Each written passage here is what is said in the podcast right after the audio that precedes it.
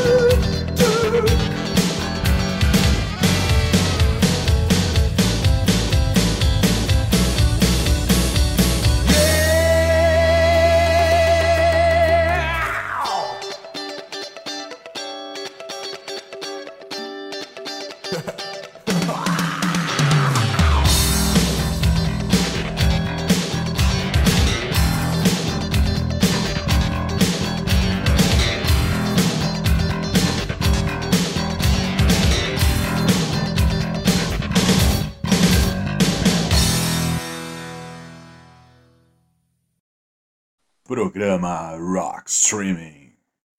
Voltamos com o programa Rock Streaming e ouvimos o Harm's Way com Call My Name e o Gueto com A Mesma Dor. Fala aí, Paulo, do Harm's Way.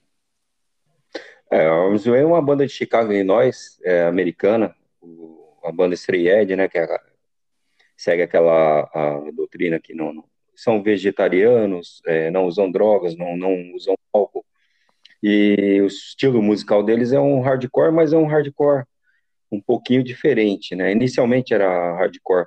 Eles começaram com um projetinho para matar o tempo, mas acabou se tornando uma banda em tempo integral com sucesso. É outra coisa com o tempo, as letras acabaram ficando mais sérios e o som deles foi se mesclando com o death metal. Essa banda tem várias influências, dentre elas o Godflesh, Sepultura, e essa mistura toda e mais hardcore, mais pesado que eles faziam no início, foi fazendo que a banda fosse reconhecida com, por conta dessa mistura única deles de hardcore, deathcore e metal industrial. Esses caras já lançaram quatro álbuns de estúdio, sendo deles foram pela Death Wish e um deles foi pela Blade Metal Metal Blade Records. Né? É uma banda legal, um hardcore bem pesadão, e, e, mas não deixa de ser hardcore. Bom, eu trouxe o Gueto, né? O Gueto, banda paulistana formada em 1985 por amigos que estudavam no Colégio Salete em Santana, um bairro da Zona Norte aqui de São Paulo. Eles foram os percussores aqui no Brasil da fusão funk, rock, rap, soul e ritmos brasileiros. Né? O Gueto teve sua estreia em vinil com duas músicas é, numa coletânea chamada Não São Paulo 2, que saiu pelo selo Baratos Afins do lendário produtor Luiz Calanca, né? Que tinha bandas como Nau, Vultos e 365. As duas músicas que estão nesse, nesse vinil raríssimo, né? Fotografia e Luta, né? E posteriormente o Gueto acabou lançando o seu primeiro álbum, né? Que é o Estação Primeira, lançado em 1987 pela WEA. E acabaram lançando também depois o E Agora para Dançar de 1989. O Estação Primeira, que foi lançado originalmente em 1987 e relançado em CD no ano de 2011 na série Arquivos Warner, que é genial, ele foi produzido pelo Geraldo é, da Billy e o Pena Schmidt, Pena Schmidt, produtor de grandes uhum. bandas dos anos 80, como o Ira, entre outros, né? E essa música Mesma Dor que eu trouxe é tá no álbum, né? Estação Primeira. E como a faixa Gueto que a banda apresenta, né? A, aquela faixa primeira, a faixa que abre o disco, né? Que chama G-U-E-T-O, que é a Gueto. É, a banda se apresenta, né? O, o Márcio Marcola, o JC, que é o Júlio César, que é o vocalista, e o Edson X. E esse videoclipe dessa, dessa música G-U-E-T-O, que é o Gueto, é, é, muito legal, Paulo, me faz voltar. Toda vez que eu vejo esse videoclipe, me lembro do do som pop, né? Som pop que passava na TV Cultura. Esse clipe passava direto. O, o Kid Vinil apresentava e eu lembro que tocava direto, passava direto esse videoclipe de, do, da música Gueto do Gueto. E, e o Gueto, é, nessa, nessa faixa, nesse álbum, né? Nesse álbum Estação Primeira, tem uma outra música bem legal que é Esse Homem é Você, que tem o trombone do Raul de Souza, que é um dos maiores trombonistas do mundo, que faleceu esse ano de câncer na garganta. E, e o Gueto acabou ficando com a mesma formação até 1992 quando o Júlio César acabou saindo da banda. Né? E eles seguiram com uma nova formação e fizeram um terceiro álbum chamado Treme Terra com o cantor Neto, que eu confesso eu não conheço esse, esse álbum, né? Não conheço esse álbum. E para mim, na minha opinião, o Gueto é com JC no vocal, né, cara? Em 1999 o grupo, acabou se separando, mas em 2004 houve um breve retorno da banda com a formação original no Sesc Ipiranga. E ocasionalmente eles retornam, né? Eles têm um álbum ao vivo no, no Estúdio Som Livre que é bom demais e tá aí nas plataformas de streaming para a molecada que não conhece não conhece o Gueto. Eu gosto muito de Gueto, Paulo. É uma das minhas bandas nacionais de, de cabeceira. Gosto muito mesmo. E você gosta, Paulo, do Gueto? Nossa, eles fizeram, em 87 eles fizeram um baita de um sucesso. Eu, na época, eu estava na FATEC e uma das meninas que eu conhecia lá, elas, era bem isso, a menina era de Santana e ela conhecia também os, os caras, ela falou, ela tinha amizade com o um baterista. Aí, na época, ela até contou para mim que o rapaz, a formação dele é jazz, mas como o jazz aqui no Brasil não dá muito dinheiro, ele entrou no grupo de rock e partiram pro rock, né? O som que faziam naquela época, né? Os Beastie Boys estavam estourando.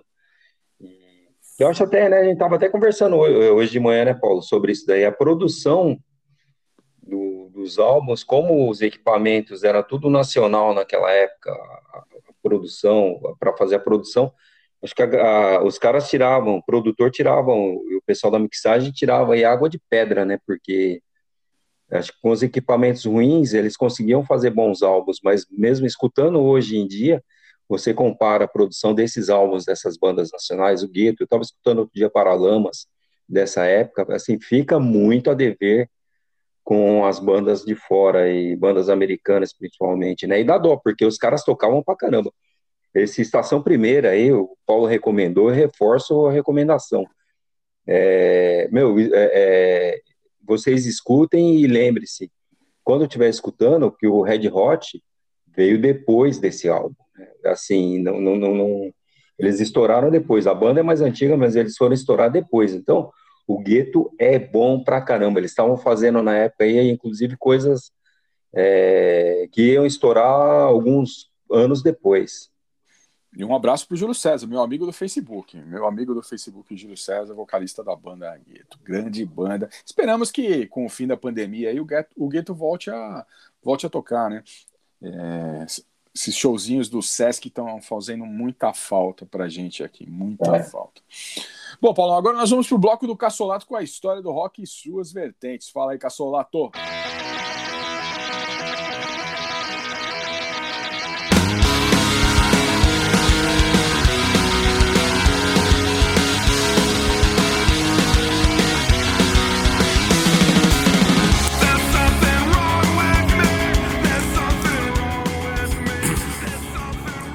Olá, caros ouvintes da Rockstream, tudo bem com vocês? Comigo tudo ótimo. E aqui quem vos fala é Alexandre Cassolato. E hoje tenho mais novidades de lançamento. Semana passada foi do Iron Maiden, né? Um álbum Senjutsu, né? O novo álbum do Iron Maiden. E hoje eu tô trazendo mais uma novidade de lançamento, né? Que seria do Face to Face. Semana passada o Face to Face lançou o um novo álbum deles, né? Que é o álbum com o título de No Way Out But Through né, lançado pela Fat Records, né, o selo do Fat Mike lá da, do NoFX. Bom, para começar eu vou falar só um pouquinho, né, dessa trajetória do Face to Face. Lógico que eu não vou prolongar, né, mais um resuminho aí legal, que a formação original da banda constava que é, o Trevor Cave, né, fundou o Face to Face, embora ele seja tecnicamente o único membro original desde 98, né?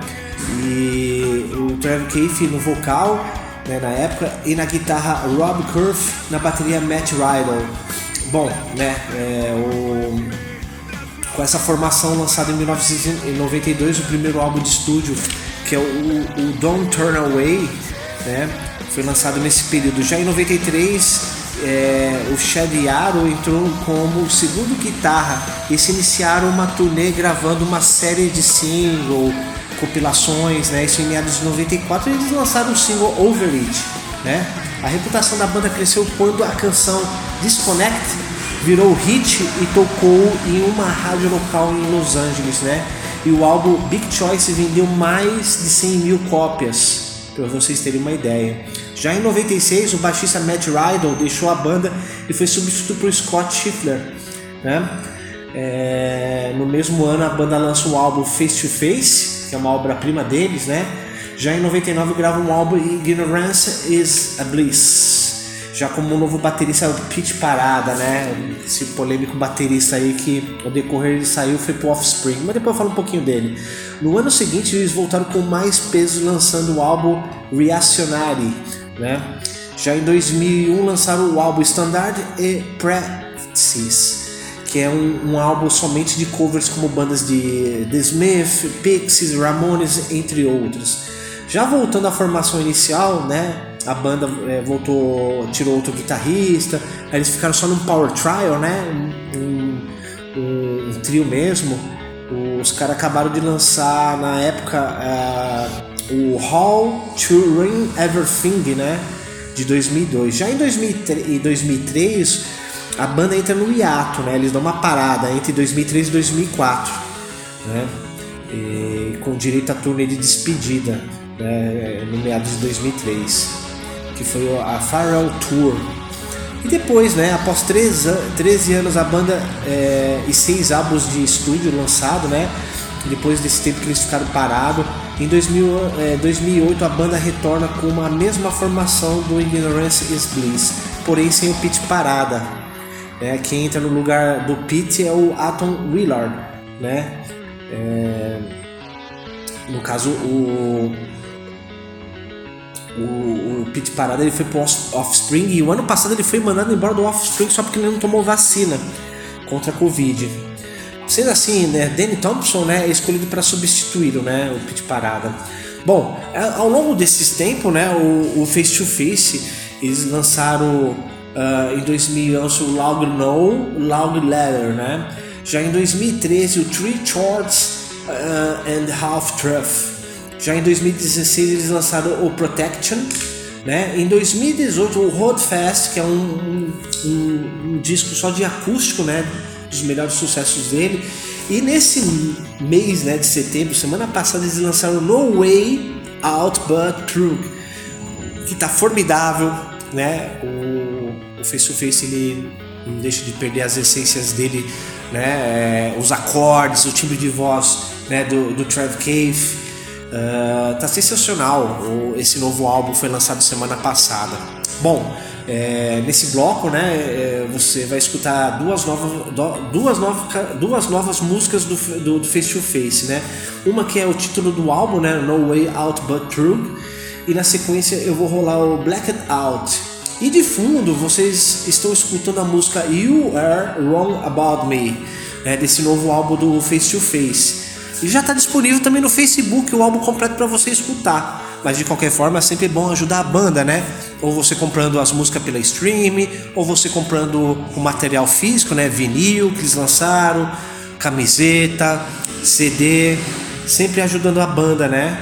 É, nesse aspecto. Então eu espero que vocês gostem desse, né, dessa edição do Rockstream e até a próxima edição dela. Até lá!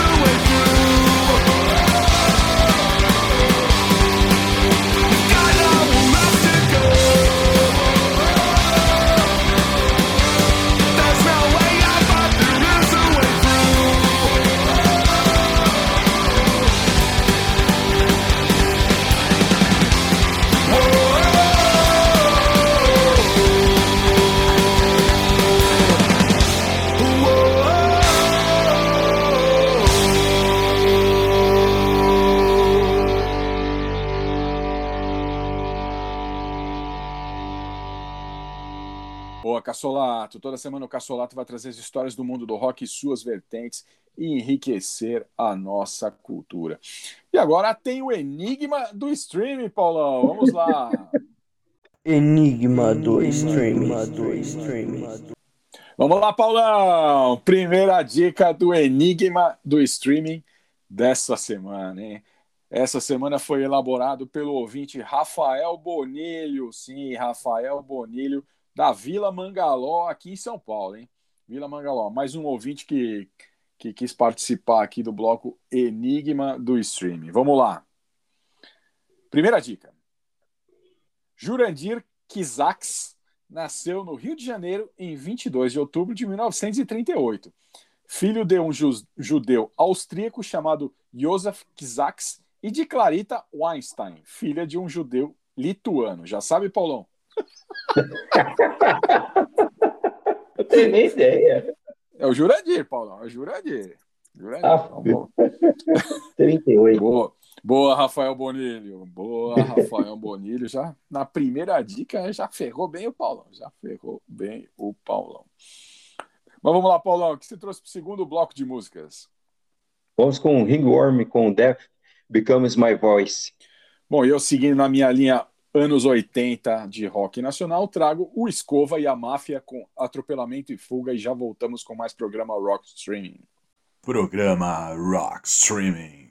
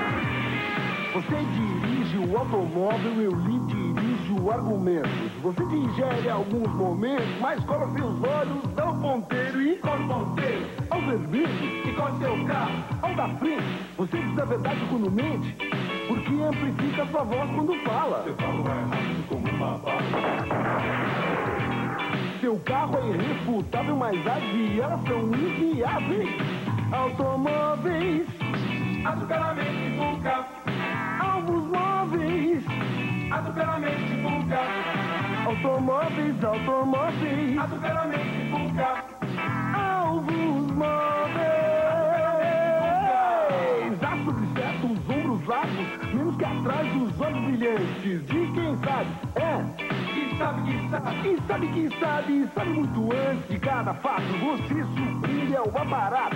Você já viu enquanto eu ia. Só que você não viu nada por lá, ia. Ha, ha, ha.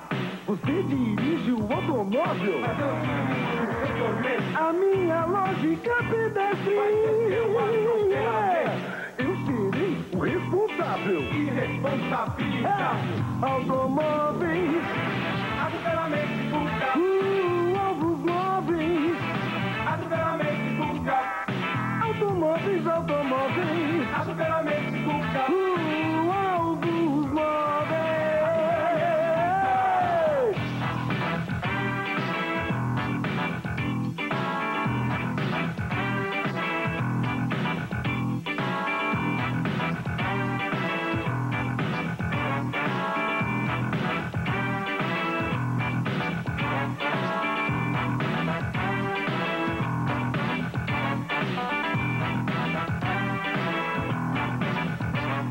Você dirige o automóvel, eu lhe dirijo argumentos. Você digere alguns momentos, mas cola seus olhos ao ponteiro e... Ao ponteiro, ao vermelho, com seu carro, ao da frente. Você diz a verdade quando mente, porque amplifica a sua voz quando fala.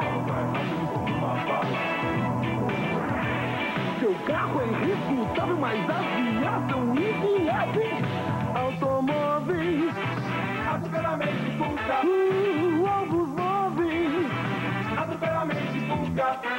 Automóveis, automóveis, azucaramente nunca. Uh, alvos móveis. Há sobre certos ombros largos, cá atrás dos olhos. De quem sabe?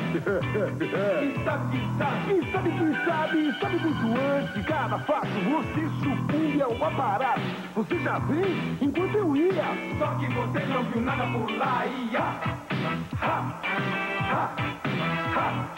Você dirige o automóvel. Mas eu dirijo o seu torneio. A minha lógica pedestre. Vai ser Eu serei o responsável. Irresponsabilidade. Automóveis. Azucaramente nunca. Uh, alvos móveis. Azucaramente nunca. Automóveis, automóveis. Azucaramente nunca. Uh,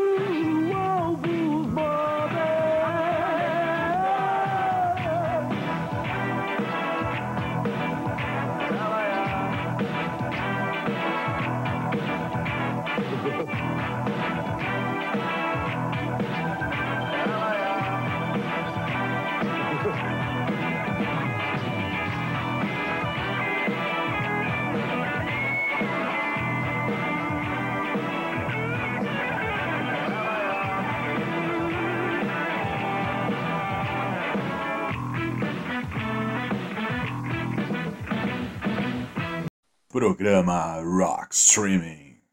Voltamos pro programa Rock Streaming e ouvimos o Hank Warren com Death Becomes My Voice e o Scova e a Máfia com Atropelamento e Fuga. Fala aí, Paulão do Ringworm. É, a famosa micose, né? É uma banda de hardcore formada em 1989 e também mistura um pouquinho de thrash metal no seu estilo. Essa banda vem de Cleveland, Ohio, Estados Unidos, e diz a lenda aí que o nome é tirado de um filme do Vicente Price. Você deu uma olhada, não, não achei essa referência não, né? Eu acho que é mais a eles como Micose é um negócio bem nojento, eles acho que usaram tem nada a ver em homenagem ao Vicente Price, não, até porque a filmografia dele tem coisa muito melhor. muito boa, né? E essa banda, ela, ela tem uma curiosidade, né? Que além do estilo dele ser bem pesadão também, embora seja hardcore, é, eles, as letras deles é, fogem um pouquinho ao estilo do, do hardcore, porque eles tratam de ocultismo. Né? Isso não é muito comum, isso é muito mais comum em death metal, thrash metal ou black metal, né? Então fica essa curiosidade, porque essa banda lançou aí quatro álbuns de estúdio pela Victory Records, mais três álbuns de estúdio pela Relapse Records, e pela Relapse também tem um álbum ao vivo, né? Fica aí a dica, mais uma banda que nem é tão conhecida, mas dá uma fuçada aí nos streams, quem gostou, porque eu acho eles bem legais.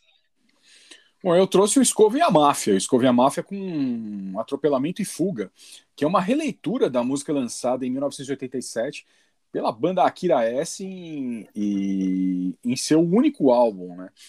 E o grupo Escova e a Máfia foi idealizado pelo músico e cantor Escova em 1986. O Escova ele ganhou esse apelido de, de Escova nos tempos do colegial, devido ao seu cabelo estilo Black Power, né?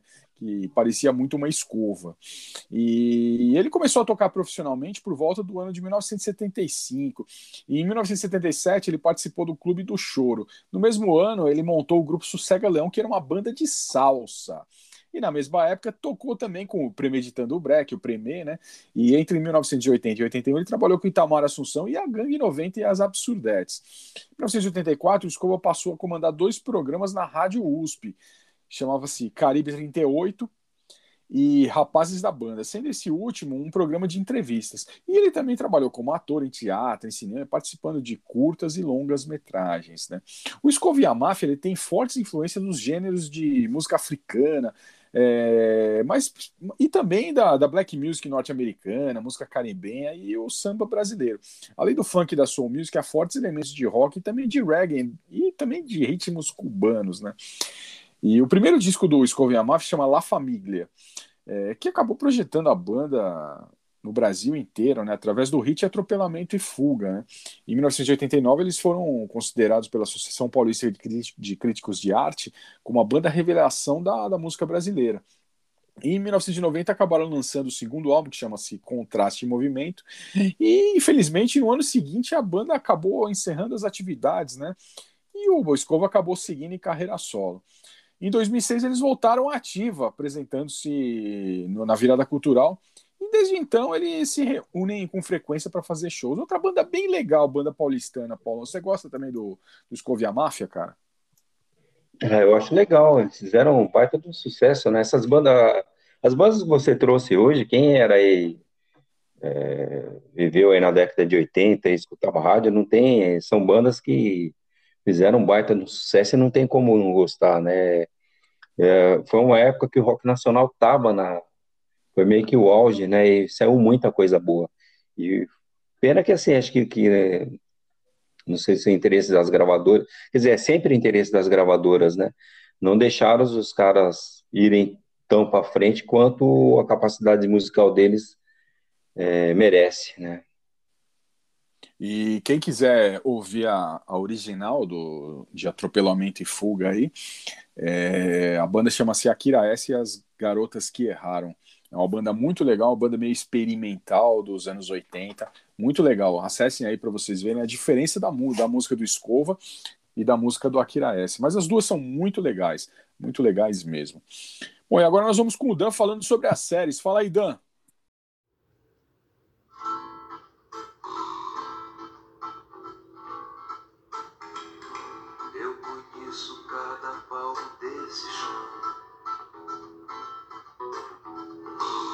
Só me mostrar qual é a direção.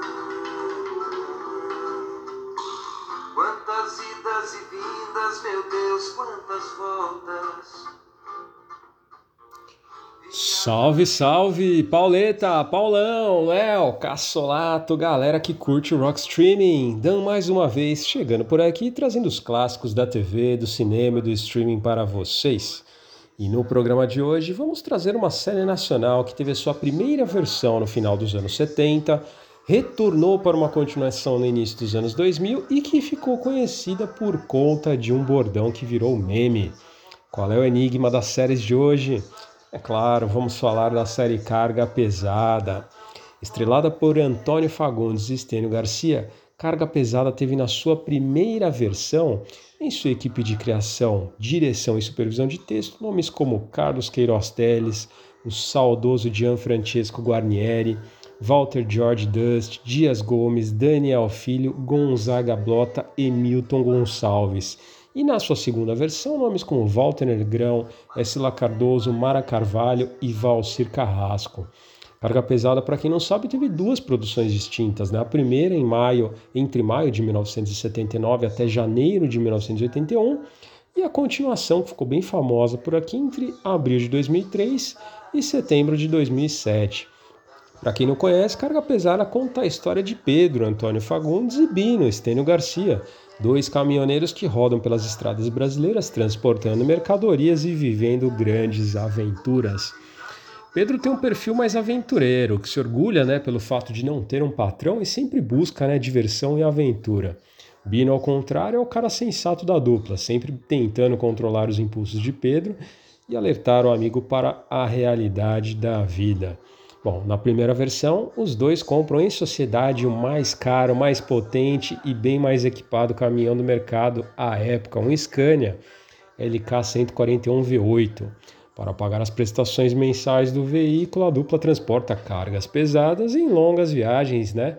Através de estradas de terra ou caminhos improvisados, entrando em grandes histórias, né? Com muitas aventuras. Bom, já na segunda versão, Bino se torna né, um pequeno empresário, dono de três caminhões, mas enfrentando né, um drama pessoal ao descobrir que está com câncer. Enquanto aguarda o resultado da biópsia para saber se o tumor é ou não maligno, ele se depara com o medo da morte né? e decide se juntar ao seu antigo parceiro Pedro mais uma vez, ele ainda caminhoneiro, né? E eles ainda sócios em uma Scania, né? Scania Jacaré, para uma última viagem de caminhão, mostrando ali as paisagens mais bonitas e precárias condições das estradas do Brasil.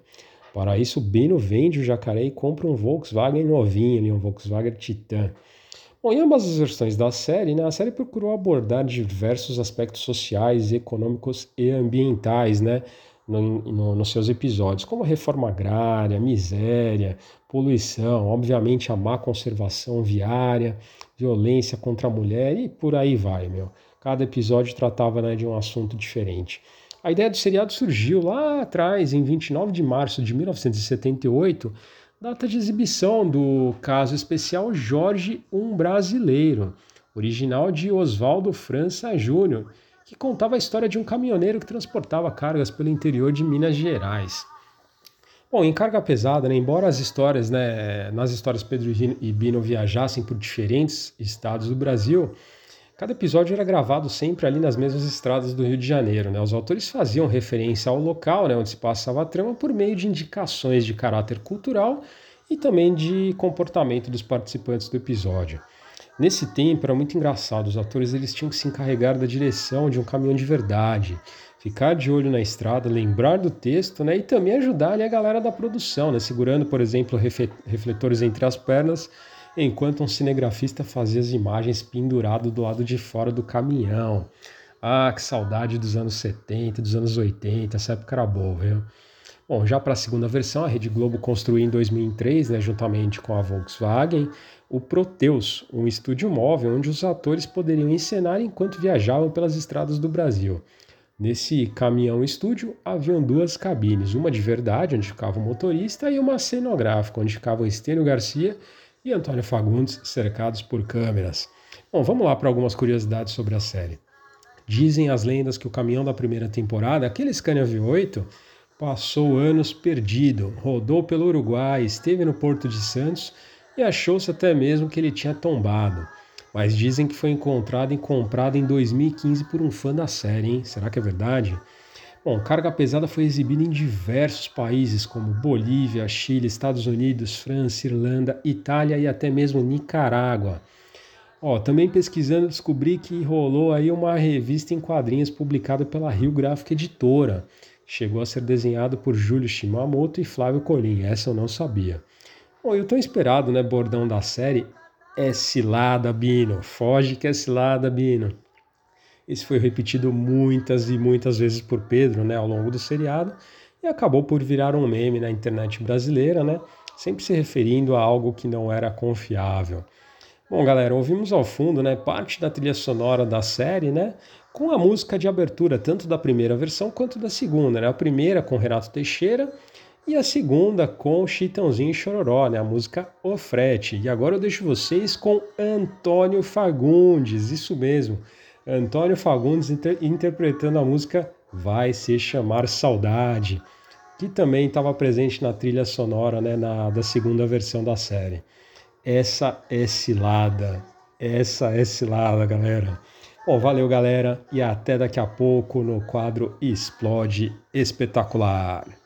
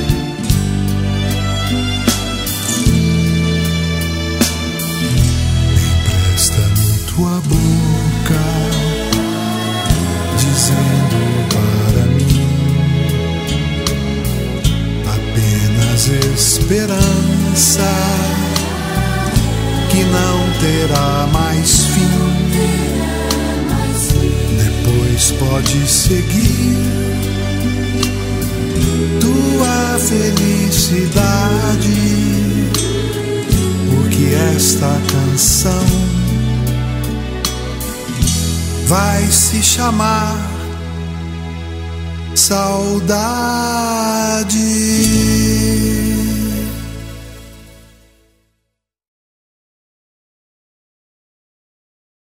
Boa, Dan. Toda semana o Dan tá de volta com as séries, desenhos animados e afins aqui. E aí, Paulão, é, você assistiu muito Carga Pesada? Porra. Nossa, é direto. Isso aí fez. Isso aí no início dos anos 80 é, foi meio que, que era um dos programas mais legais da Globo. Era Eu assisti muito, muito, muito mesmo. legal mesmo, né? O Fagundes é um cara que eu acho um puta de um ator, cara. O Estênio Garcia também. O Estênio Garcia tem um jeito meio fanfarrão, né, cara? Mas ele é um puta de um ator. Os dois é. Estão na história, na história da, da televisão brasileira, né? Estão na história da televisão brasileira, cara. Eu acho muito engraçado que de vez em quando a gente recebe uns memes aí, né, Paulão? É, Corre que é uma cilada, Bino. Qualquer coisa que acontece é engraçado, cara. Esses memes são, são uma comédia, uma comédia. Bom, agora nós vamos para a segunda dica do Enigma do Streaming. Enigma do streaming.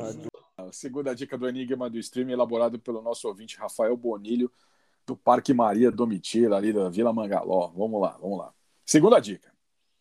Com formação em música erudita, começou a compor ainda na infância. Iniciou sua carreira no fim da década de 50, tocando modinhas e trovas num estilo suave.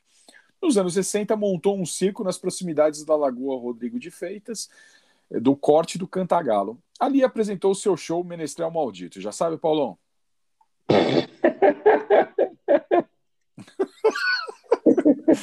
Hoje tá difícil, hein, Paulão? Tá, não tem. Hoje tá difícil, hein? Hoje tá difícil. Mas, Paulão, o que que você trouxe pro terceiro bloco de músicas? Ah, vamos com um baita de um cover aí com o Slayer tocando Sick Boy, do GBH. Bom, e eu trago 365 com berço esplêndido e já voltamos com mais programa Rock Streaming.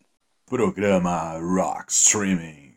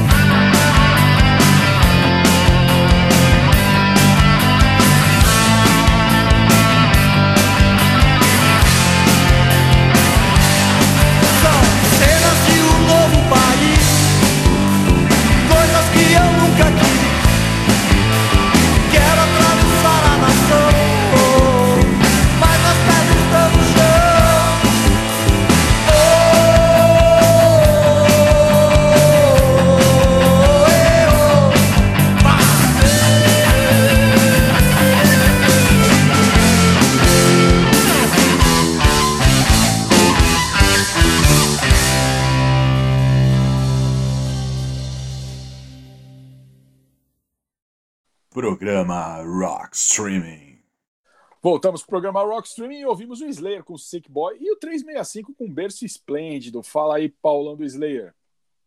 Então, o Slayer foi, acho que, uma das primeiras bandas que eu trouxe, mas também tá virando meio que cativo, né? Esse, como essa, os dois primeiros eu trouxe bandas de hardcore, eu lembrei desse que o Slayer tem um álbum de covers de bandas de punk ou hardcore. É um Disputed Attitude de 1996. O que que aconteceu? Em 1996, se o ouvinte Paulo puxar pela memória, foi mais ou menos a época que começou a estourar o Green Day, o Offspring, que eram bandas que a, a mídia apontou como sendo bandas punks. E o Tom Araya, o vocalista do Slayer, na época deu uma, uma entrevista puto da vida com isso, né? Que a gente não tem nada contra os caras do Green Day, nem The Offspring, eles têm um monte de música boas, né? Eu sou fã da, dessas duas bandas, mas ele, na época, ele contestou a atitude, ele falou, meu, isso não é atitude de punk, nem de banda punk, não é bem esse som. Então o Slayer, e, o Slayer tinha acabado de trocar a formação, né, ou tinha entrado um baterista novo, eles resolveram fazer um álbum para mostrar para o pessoal que era punk de verdade, na opinião deles, né? Então tem essa faixa aí que é uma tijolada na orelha, né? O Sick Boy do GBH, o, fizeram cover Suicidal Tendencies, do DRI, e dentre outras bandas e ficou é um álbum assim é matador quem é Despoted Attitude quem não conhece e gosta de punk gosta de Slayer corra aí para as plataformas digitais e ouça esse álbum é fora de série Bom, eu trouxe o 365, né? 365, grande banda 365 com, com o Berço Esplêndido. É uma banda formada em 1983 com os ex-integrantes da banda punk paulistana Lixomania e um ex-integrante do Psicose com influência. E a banda tinha influências na época do, do punk rock e new wave, né? E a banda contava com Miro de Mello na bateria, eles Lixomania e Guerrilha Urbana, Tiquinho na guitarra, Dalto no baixo e também ex, e eles também eram ex-integrantes do Lixo Mania e o ex-vocalista do Psicose, o Oclinhos. Nesse mesmo período, 365, ele se apresenta num festival de Juiz de Fora, ao lado do Erasmo Carlos, entre outros grandes nomes. A banda, porém, não se parecia nem um pouco com o 365 que hoje o pessoal conhece, né? E o projeto acabou sendo abandonado depois de poucas apresentações. Em 1985, já com o Mingau na banda, né? O Mingau, ex-Ratos de Porão, que atualmente está no, no Traje Rigor, né? No baixo. Eles é, e também com o Finho, né? O Finho na, no vocal, o guitarrista Ari Baltazar, que junto com o Miro, eles acabaram constituindo a formação definitiva da banda, né? E todo o repertório anterior foi descartado. O Finho e o Ari assumem as composições da banda com um estilo voltado mais para o pós-punk. E em 1986 é lançado o Disco Music, contendo as músicas São Paulo e Canção para Marchar. E a canção São Paulo ela acabou se tornando um grande sucesso e posteriormente um clássico do rock nacional e do rock paulista, né? Com uma repercussão positiva em 1987, eles lançaram seu primeiro álbum homônimo, né, 365, contendo entre outras músicas uma versão de Grândola Vila Morena, né, do cantor e compositor português Zeca Afonso e fez um sucesso do caramba também. Né? Essa música original foi utilizada na década de 70 como senha na sinalização durante a Revolução dos Cravos em Portugal. Em 1989, né, com o baixista Calegari, ex-Inocentes, substituindo o Mingau, eles lançam o segundo álbum, que é o Cenas de um Novo País, que, que tem a música Berço Esplêndida, maravilhosa. Para mim, na minha opinião, Berço Esplêndida é uma verdadeira obra-prima do rock nacional que nós acabamos de ouvir aqui, né? E tem também Segue os Movimentos, anos 70. E é uma grande banda, Paulão. Eles estão nativos até hoje. Estão é, estão até hoje. E como o Gueto, né? Eles têm um show no Estúdio Som Livre bem legal. Para quem não conhece a banda, vá atrás desse, desse show aí no Estúdio Som Livre, que é bom demais. Bom demais, Paulão. Bom, agora nós vamos pro bloco do Léo com as curiosidades e histórias do mundo dos games. Fala aí, Léo.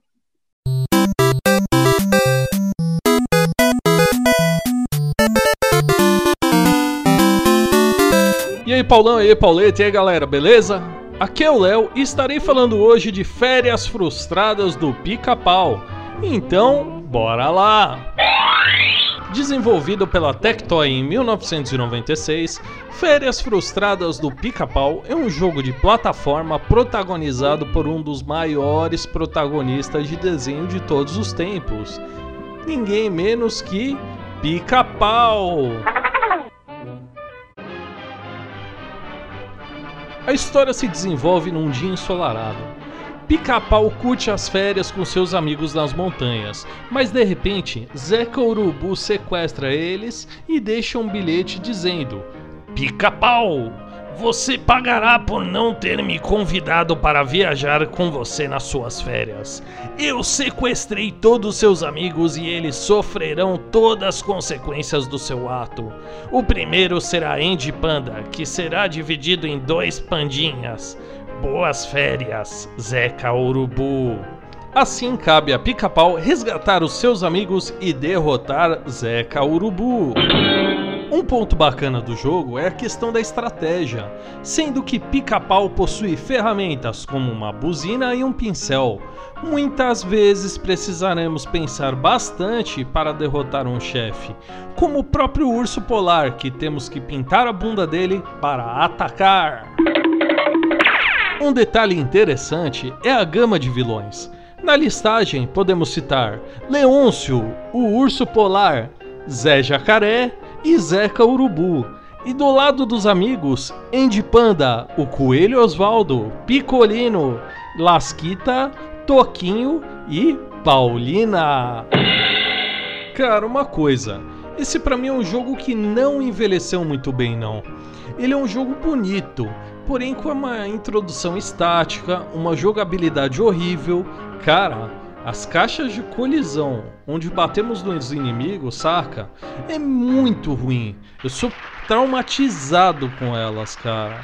Porém, o jogo ele é cheio de easter eggs e começamos, digamos assim, pelo nome. Férias Frustradas, do Pica-Pau. Chevy Chaser provou totalmente, né? Mas o melhor de tudo, temos um elenco sensacional. Mas para dar uma ajudada para quem quer experimentar esse clássico, vamos passar uma dica. Tá de saco cheio de uma fase que você não consegue passar? Aperte Start e use a sequência AAAA BB BB. Ele irá pular de fase.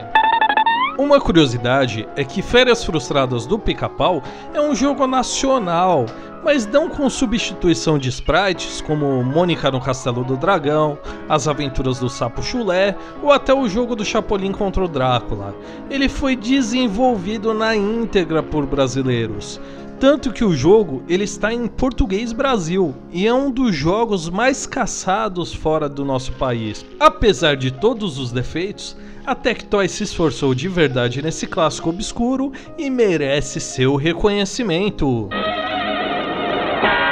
E com vocês, da banda Video Kids, Woodpeckers from Space. Hey, hey, hey man, hey man, watch out!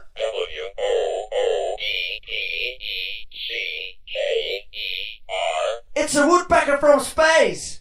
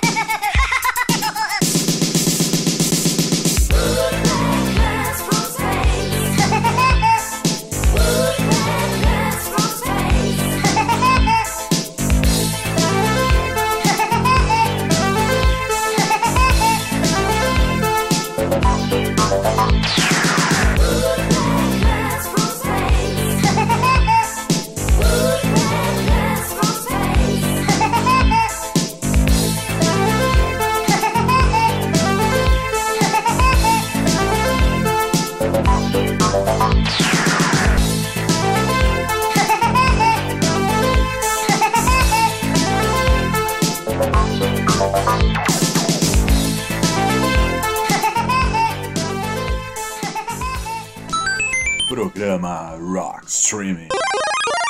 Boa, Léo. Toda semana o Léo vai nos trazer as curiosidades e histórias do mundo dos games. Paulão, eu não tenho a mínima ideia de que jogo é esse, Férias Frustradas do Pica-Pau. Você chegou a jogar isso aí, Paulão? Não, novidade. Isso daí para novidade de um jogo que tem, deve ter uns 30 anos, mas novidade. É, o Léo, o Léo retira as coisas do baú do Léo lá, baú do Léo. Mais ou menos uns 30 videogames, centenas de fitas de videogame. Léo desenterrou mesmo hoje.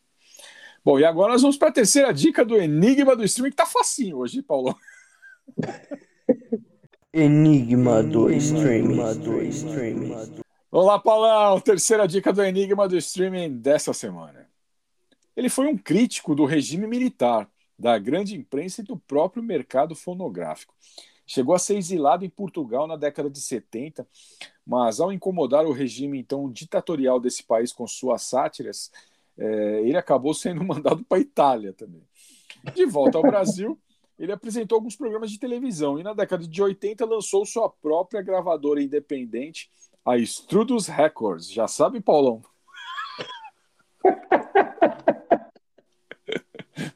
Meu, tá difícil, hein? Tá difícil, essa semana tá difícil, mas Paulão vai matar na quarta.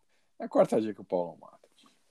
E agora nós vamos para aquele bloco triste, triste. Hoje tá triste. Hoje o bloco tá triste. O bloco os brutos também amam. Aquele bloco que os headbangers, os punks e os caras que curtem black metal melódico têm aquela taquicardia. Lembrando daquele amor perdido, chutado, que te deixou na vala, na lama, chorando em posição fetal do lado da cama ou no chuveiro, né? Quem nunca, hein, Paulão? Depois de tomar aquele pé na bunda bem dado, não foi chorar no chuveiro para ninguém ver, não é verdade, Paulão? Porra! Quantas vezes, Paulão? Nossa, acho que saiu mais lágrimas do meu olho do que do próprio chuveiro. Que triste, hein, Paulão? Que triste. Mas, Paulão, o que, que você vai rolar hoje no bloco Os Brutos Também Amam? Vamos com Deftones com Passenger. Mas por que Passenger do Deftones faz o Paulão chorar no chuveiro, hein, Paulão? Ah, a letra, na, na, na verdade, a letra é até bonita, mas se você prestar atenção, é fala sobre fazer sexo no carro, né? Mas é, a música é muito bem feita, né? É uma das. White Pony é um puta de um álbum, e que, aliás, é o terceiro álbum de estúdio dos Deftones, né? Ele foi, foi lançado em 2000, e a produção do, do álbum do, foi do Terry Date, né? O lendário Terry Date, que já produziu álbuns do Slayer, Korn, Dream Theater, entre outras bandas, né? E essa música tem uma curiosidade também. O James Keenan, que é vocalista e produtor de vinho, né? Também, de vez em quando ele aparece nesses programas de desses canais de variedades que ele tem, produz vinho também. O James Keenan é, é vocalista do Toll e participa também. Eu trouxe mais em homenagem ao álbum, né? O White Pony, que para mim é um dos é, é um dos álbuns que eu acho que mais escutei na vida. E a música é sensacional, né? Então, ouvintes do programa Rockstream, vamos ouvir, vamos ouvir esse clássico que é o Deftones com Passenger. E já voltamos com mais lamentos aqui no bloco Os Brutos Também Amam.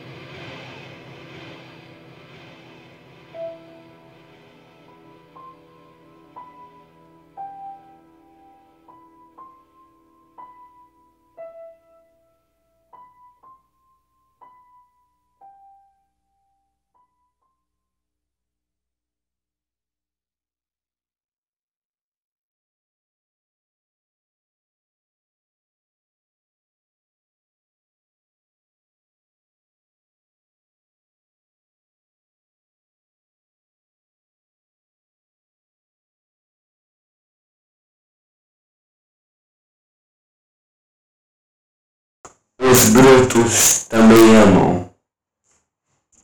Voltamos com o programa Rock Streaming, o bloco Os Brutos Também Amam, onde ouvimos o Deftones com Passenger. E eu trago, ouvintes do programa Rock Streaming, eu trago a vocês um dos maiores clássicos da música popular brasileira e também um dos maiores clássicos para você chorar em posição fetal do lado da cama, no chuveiro, para chorar sentado no paralelepípedo da calçada ou então no parapeito de um prédio, Paulão. Trago a vocês, ouvintes do programa Rock Streaming, Tranquei a Vida, sim, o clássico de Ronnie Von, Tranquei a Vida. E para quem não sabe, Tranquei a Vida é um dos maiores hits do Ronnie Von, né? E ela foi composta por um argentino, o cantor e compositor Tony Ozaná, parceiro de Ronnie Von, e que também compôs o Cavaleiro de Aruanda, outro hit do, do Ronnie Von. Tranquei a Vida foi lançada em janeiro de 1977 em compacto e posteriormente acabou saindo também no álbum Rony Von e vendeu milhões de cópias. Tranquei a Vida, na minha opinião, é, é a maior canção de dor de corno da história, cara. E eu vou explicar o, por, o porquê, Paulão. Porque ela narra o sofrimento do protagonista, que tranca sua vida em um apartamento após ser largado por sua mulher. E quando sai às ruas, ele começa a pensar em tudo que ele sofreu, seja na calçada, na esquina, no meio da multidão ou num bar, e tem aquela vontade de se esconder e sumir do mundo. E no refrão, ele se humilha, né? Declarando-se, pedindo para ela voltar correndo. E na segunda parte, quando ele diz: Meu desespero me agarra à sua ausência, como um náufrago em sua salvação. É triste demais, triste demais. E ainda tem um último suplício, né? Em que ele diz: Mas falta coragem para gritar seu nome, mesmo que seja para ninguém escutar. E a porta aberta ali esperar consome um sonho maior, lhe vendo voltar. Então, ouvintes do programa Rock Streaming, vamos ouvir Tranquei a Vida do Ronivon. E no próximo bloco, eu e o Paulão vamos trazer para vocês o número de telefone do Centro de Valorização da Vida, né? Para quem sobreviver à execução dessa música.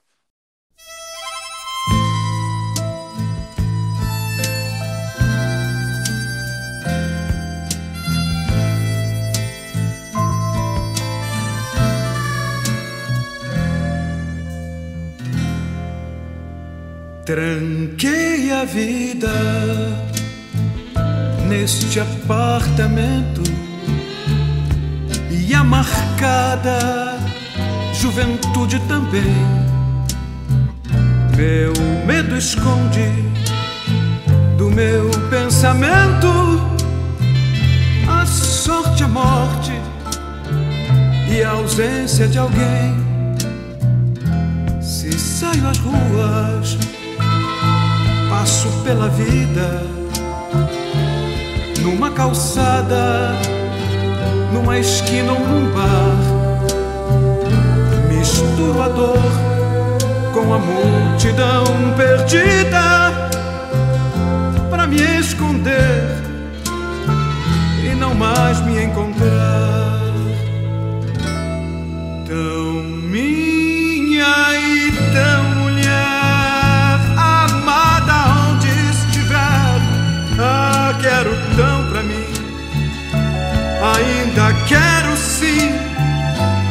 seja em que tempo for, marcado pelo amor. Volte pra mim, volte correndo. Meu desespero agarra sua ausência como um náufrago em sua salvação.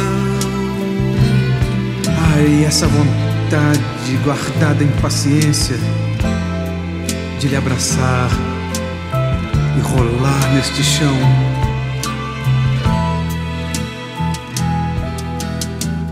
Mas falta coragem para gritar seu nome. Mesmo que seja para ninguém escutar. porta aberta a lhe esperar consome um sonho maior, lhe vendo voltar.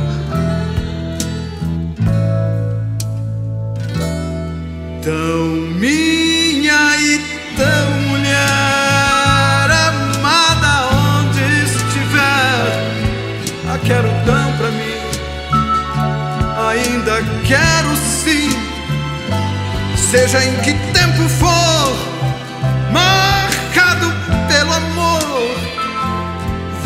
Pra mim, volte correndo,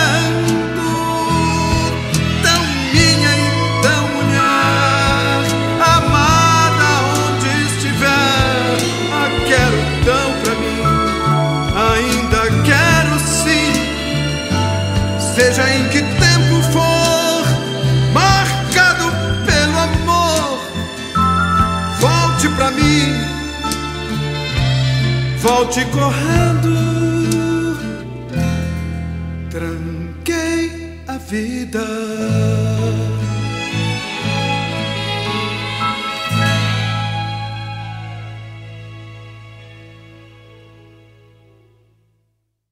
Programa Rock Streaming.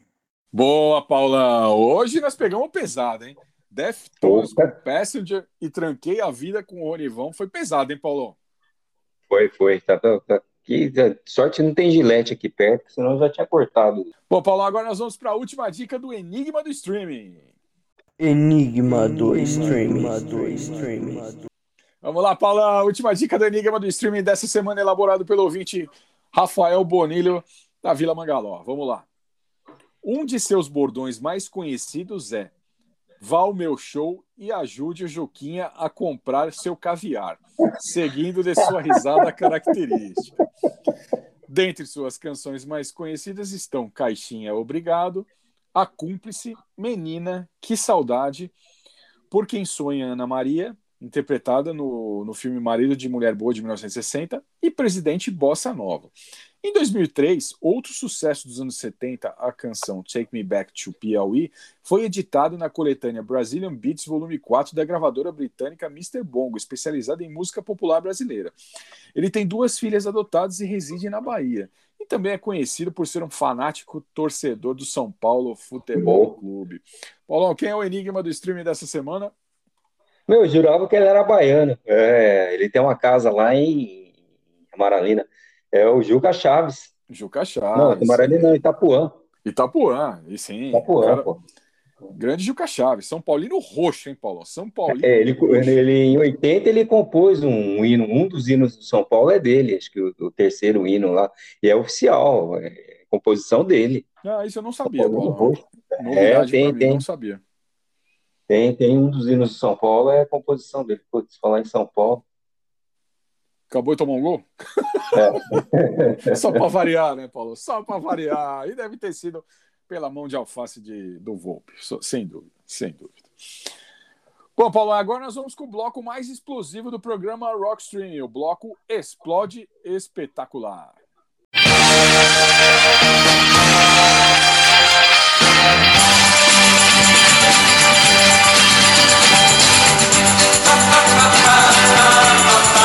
Explode espetacular.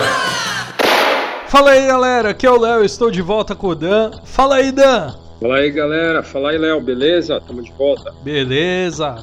E os pedidos continuam chegando e hoje recebemos algo inédito aqui no Rock Streaming. Ah, é, meu? Qual que é a pérola dessa vez aí, Léo? Conta aí pra gente. Cara, nós recebemos o CD de estreia e espero que único da Ana Maria Braga, intitulado Sou Eu.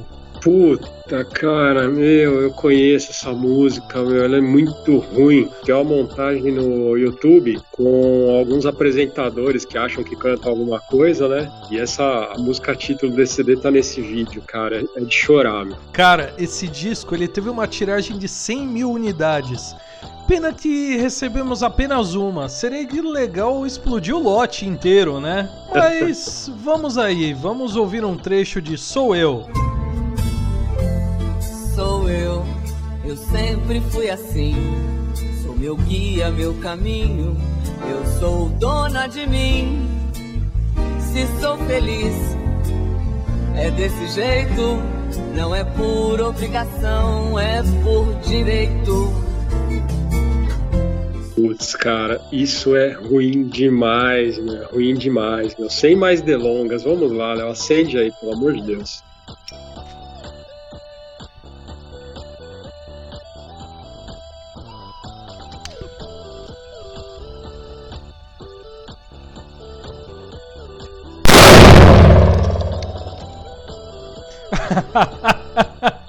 Não sobrou nada do CD Brega da Braga. Puta que merda, cara. Não sobrou nada. Esse foi pro saco mesmo. Valeu, galera, e até semana que vem no quadro Explode Explode Espetacular. Programa Rock Streaming. Boa, Léo. Boa, Dan. Toda semana os piromaníacos do Parque São Domingos estão de volta mandando pelos ares alguma pérola da música.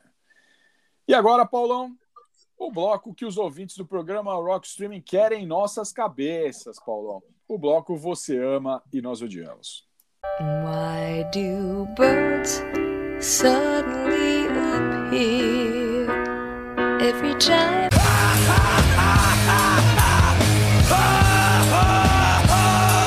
Você ama e nós odiamos. Como todos sabem, o bloco Você Ama e Nós Odiamos é o bloco mais criticado aqui no programa Rock Streaming. Semana passada nós explodimos, Paulão, literalmente a audiência quando trouxemos a música nova do Coldplay aqui, né? Pessoal aí, Paulão, pessoal odiou a música nova do Coldplay e a gente deixou a gente bastante feliz, né? Porque está funcionando. A gente está trazendo boas dicas aqui no, no bloco os- o Você e Nós Odiamos, não é, Paulão? Porra. Estamos expandindo os horizontes do pessoal. Estamos, tipo Matrix, tá ligado? Nós estamos dando aquela pílula, cara. Dando, dando aquela pílula, o pessoal tá tomando a pílula e falando, tá vendo a verdade por trás das coisas, né, cara? E o pessoal está enxergando o Coldplay de outro, com outros olhos, Paulo. Com outros olhos. E, inclusive, Paulo, eu achei engraçado, essa semana você no, postou aí no seu Instagram que você estava na Galeria do Rock, Paulão. Você tomou muito, muito ovada lá na, na Galeria do Rock, Paulão. Afinal, você falou mal do Iron Maiden, né? Não, e, e você acredita que na hora que eu cheguei lá, eu fui, usei de estratégia. Eu cheguei, as lojas não tinham nem aberto ainda, então eu escapei de apanhar. Eu fui o primeiro cliente de uma da, da loja que eu sempre compro e já saí rápido, porque senão é, estamos jurados lá, né? Estamos jurados, jurados. Depois que nós falamos mal do Greta Van Fleet, Iron Maiden, Coldplay. Uma banda que nós não trouxemos ainda, nós trouxemos, eu não me lembro, é o Nickelback, né, que o Paulão? Que porcaria que é esse Nickelback, hein? Não, você trouxe acho que ano passado. Foi, foi. Então vamos trazer Foi, de foi. novo, né? Não, não, eles merecem. A ruindade não pode morrer, né, Paulo? A ruindade não pode morrer. Mas, Paulão, qual a música que o ouvinte ama e você odeia que você vai trazer essa semana? Nossa, vamos com o Lulu Santos com de leve. Por que, Paulo, que, que de leve do Lulu Santos se deixa tão meio revoltado, assim, cara? Não, é, é, é, gente, é, eu, eu vejo aqueles. é, sempre quando falam da- do último show dos Beatles, que eles foram lá no alto do prédio, sempre toca Back. E, pô, é triste pra caramba, né? Você vê, sabendo que os caras estão tocando, é um documentário, eles tocando pela última vez ali, né? Um show de despedida, eles nunca mais se juntaram. E a música é legal, tal. Aí o Santos sabe-se lá Deus por quê, pegou e fez essa, essa cover. João era um cara que pensava que era, mas não sabia que era não. Saiu de Pe- Pelotas. Meu, os caras da, da- dos Beatles, o, o, o cara tinha saído de Tucson, do Arizona. E o brasileiro saiu de Pelotas, gente. Poderia ter sido também de Ponta Grossa, né? Pelotas, Ponta Grossa. Campinas, né, Paulão? Pois é. Eu vou te Foi falar. atrás de Era, trepadeira de verão. Ah, ah, Não, não dá, não dá, cara, não dá, cara. Você sabe que eu respeito muito o Lulu. Eu respeito muito o Lulu Santos, Paulão. Eu acho ele um puta de um hitmaker, cara, mas o cara fez umas merda, cara. É, ele fez uma. Ele fez uma cover, Paulo. Na minha opinião, é, tem umas músicas dos anos 80. Eu gosto muito dos anos 80. Paulo sabe que eu sou colecionador de vinis. Principalmente anos 80, eu tenho tudo aqui na minha casa. E eu acho Popstar, do João Penca e seus miquinhos amestrados. Inclusive, eu vou trazer semana que vem. Eu acho Popstar um dos maiores clássicos dos anos 80, cara. A versão que o Lulu, Santos fez de Popstar, cara, ele estragou a música, cara. E olha que ele é um puta de um produtor, um puta de um cantor. É, tem certas músicas que os caras não devem mexer, cara. Porra, foram mexer com. Foram mexer com Popstar, do João Penck e seus miquinhos amestrados. E ele estragou também essa. É, estragou Get Back, cara. Porra, é demais, né, Paulão? Não, é, é, tem, tem hora que precisa alguém chegar no cara e falar, meu, não faz isso não, tá? E pior é que essa música vendeu igual água, né? Fez sucesso pra caramba. Até hoje toca na rádio, né? Eu trouxe porque eu tava, eu tava em algum lugar e escutei essa praga tocando. É, meu, é muito ruim, é muito ruim. Até acho que desrespeito mesmo a, a carreira do, do, do Lulu Santos, que era, ele principalmente no início dos anos 80 aí, o cara fez coisa muito boa. Não, e ele é muito bom ao vivo. Paulão, fui no show do Lulu Santos, eu vou te falar, cara, é bom demais, cara. É bom demais. Os hits dele, cara, a banda dele é espetacular, cara. Mas como todo mundo, né, um dia faz merda, né, cara? Faz uma merda aí, faz uma coisa errada, né? Foi o que ele fez com de leve, né? Bom, Bom, Paulo, eu, eu vou. Eu, eu confesso, eu estava até conversando com o Paulo antes do programa que eu já tinha separado duas músicas para trazer, mas que eu estava em dúvida entre essas duas. Mas eu acabei essa semana, Paulo, eu estava em uma cafeteria e de repente começou a tocar essa música que eu vou trazer para vocês. E eu pensei, eu conheço essa música, né? E quando ela terminou, o locutor, quando ela terminou, o locutor, ele, ele falou assim: acabamos de ouvir a Adele com Million Years Ago. Eu falei, porra, Million Years Ago, essa música me parece muito uma música nacional, né, cara? Mas tudo bem, fiquei com ela na minha cabeça, né? ouvi no Apple Music lá e não consegui decifrar o que, que era. Aí, eis que dois, três dias depois, eu, eu entro na internet e tá lá. Tá lá. Descobri que o compositor da música Mulheres, do Martinho da Vila, tá processando a Adele por plágio, Paulão. E aí eu liguei as coisas, cara. Essa música Mulheres, o cara plagi... a Adele plagiou, Paulão. Ela plagiou. E a acusação do compositor, do compositor brasileiro, um mineiro que eu esqueci o nome, cara, é, é que a Adele e o Greg Kirst, o outro compositor da faixa, porque eles assinaram, né, Paulão? Million Years Ago, a Adele e o Greg Kirst. Eles se apropriaram das primeiras notas de introdução, refrão e o final da música. Foram contabilizados, Paulão, 88 compassos com cópia, o equivalente a 87% da música. Os compositores receberam duas notificações extrajudiciais. A gravadora Recordings e Bigger Group e o grupo Sony Music estão cientes do processo. O mais engraçado, Paulão, é que os caras aí no YouTube, os caras são foda, né, cara? O bagulho estourou, acho que, acho que essa semana aí, meu. E os caras já fizeram vídeos editados com o Martinho da Vila e a Adele cantando junto, Paulão. Os caras são foda, cara. São foda. Podem entrar, ouvintes do programa Rock Streaming. Acessem o YouTube e coloquem assim: Adele e Martinho da Vila. Teve um cara aí no YouTube que o cara fez um, uma edição, ficou demais. É demais. É a Adele cantando o primeiro verso, aí entra o Martinho da Vila com Procurei as mulheres da felicidade. Cara, é demais. É demais, cara. Você ouviu, né, Paulão? Ouviu essa desgraça ouvi, aí? Ouvi, É muito parecida, realmente é muito parecida. Não vai dar para eles têm de fazer um acordo aí, porque é, ficou feio, né? É muito semelhante. Ah, é Eu não esperava de, de, dela, não. É uma pessoa é, que admiro a carreira. Eu acho que ela entrou de gaiata, né? E tava conversando sobre isso. Com certeza. Chegaram com, a, com o outro cara e chegou para ela, ó, Adele, tá aqui essa música aqui, ó. Pode gravar que ficou que é maravilhosa. Aí a casa caiu, né? Como a casa caiu também de Rod Stewart, né? Com, do You Think I'm Sex, com certeza. Com certeza isso aí aconteceu. Então, ouvintes do programa Rock Streams, nós vamos ouvir agora então essas duas essas duas infelicidades, né? Para não falar outra coisa, o Lulu Santos com De Leve e vamos ouvir Million Years Ago da, da Adele. E peço que vocês ouçam Million Years Ago e depois ouçam Mulheres do Martinho da Vila para vocês ouvirem a semelhança. Bom, Paulo, até semana que vem com mais um programa Rock Streaming. Falou! Falou, valeu pessoal, até a próxima.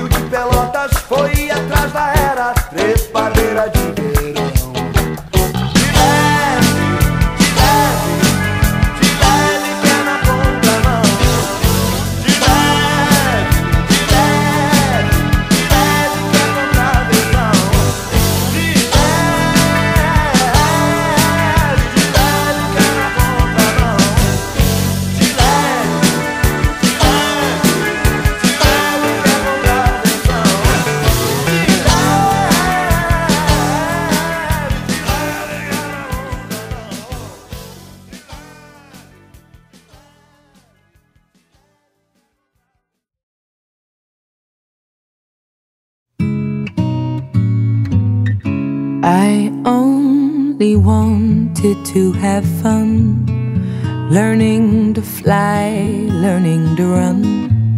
I let my heart decide the way when I was young. Deep down, I must have always known that this would be inevitable. To earn my stripes, I'd have to pay and bare my soul.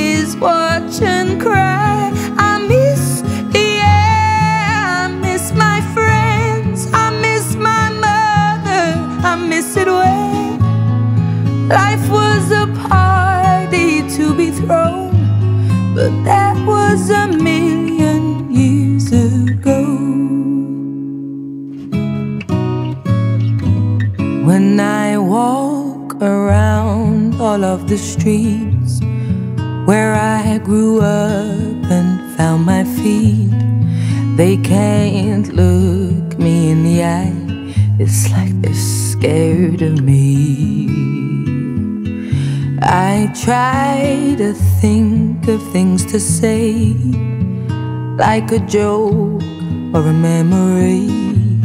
But they don't recognize me now in the light of day.